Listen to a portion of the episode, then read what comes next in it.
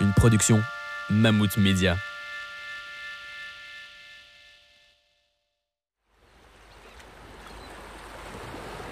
La plage d'Utah. Une des cinq plages du débarquement de 1944. Située le long des côtes normandes, elle s'étend sur 5 km de Kinéville à Sainte-Marie-du-Mont, une des premières communes françaises libérées. Sur cette plage, les Alliés ont percé les défenses allemandes en moins de deux heures. Pourtant, son histoire reste bien moins connue que celle de sa voisine, la plage d'Omaha.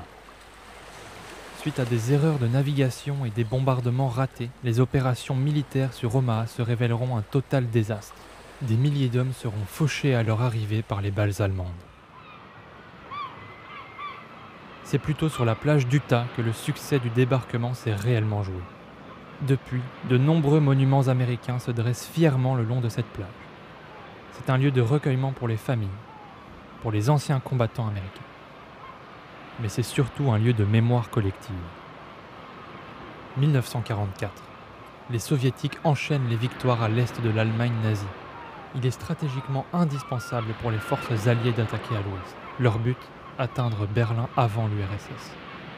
Mais un obstacle de taille se dresse face aux alliés sur les côtes normandes, le mur de l'Atlantique 4000 km de béton, canons et mitrailleuses.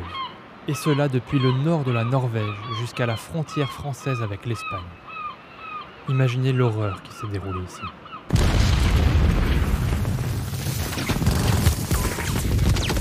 « 6h20.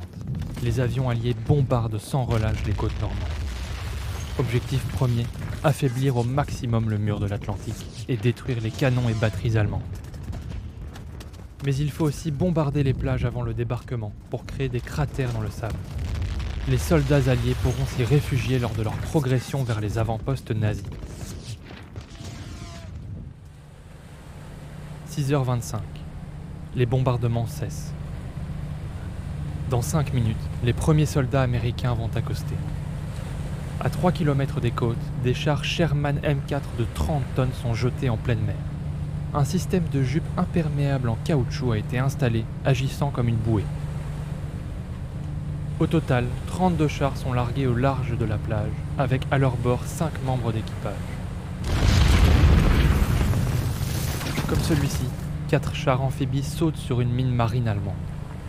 Malgré tout, 28 chars atteignent alors la plage et soutiennent les troupes au sol. Arrive alors un général un peu particulier à la tête des 23 000 hommes qui débarquent ce jour-là. Theodore Roosevelt Jr., fils aîné du 26e président des États-Unis, Theodore Roosevelt. Malgré ses 56 ans et une arthrite sévère qui le force à marcher avec une canne, il tient absolument à débarquer avec ses troupes. Alors qu'il progresse face aux tirs ennemis, le général se rend compte qu'ils ne sont pas à l'endroit prévu les barges et tanks amphibies ont accosté à 2 km au sud du lieu cible. Après avoir envoyé un groupe de soldats en reconnaissance, le général Roosevelt et ses hommes décident tout de même d'avancer vers l'objectif. Rejoindre les soldats parachutés derrière le mur de l'Atlantique. Ils ont pour mission de sécuriser les routes intérieures. Mais cette erreur de navigation est au final une aubaine pour les Alliés les défenses allemandes s'avèrent en effet bien plus faibles ici. Il ne faudra donc que quelques heures aux Américains pour prendre le contrôle de la plage et enfin percer le mur de l'Atlantique. Ça y est, les chars peuvent enfin quitter la plage et commencer leur progression vers l'intérieur des terres. Au total, 200 hommes ont perdu la vie ce jour-là sur la plage d'Utah en comparaison des milliers de soldats morts sur les autres plages du débarquement, l'opération sur cette plage est une réussite totale. Au cours des semaines suivantes, la brèche béante ouverte à cet endroit du mur de l'Atlantique permettra le débarquement de 830 000 soldats, 220 000 véhicules et presque 800 000 tonnes d'approvisionnement.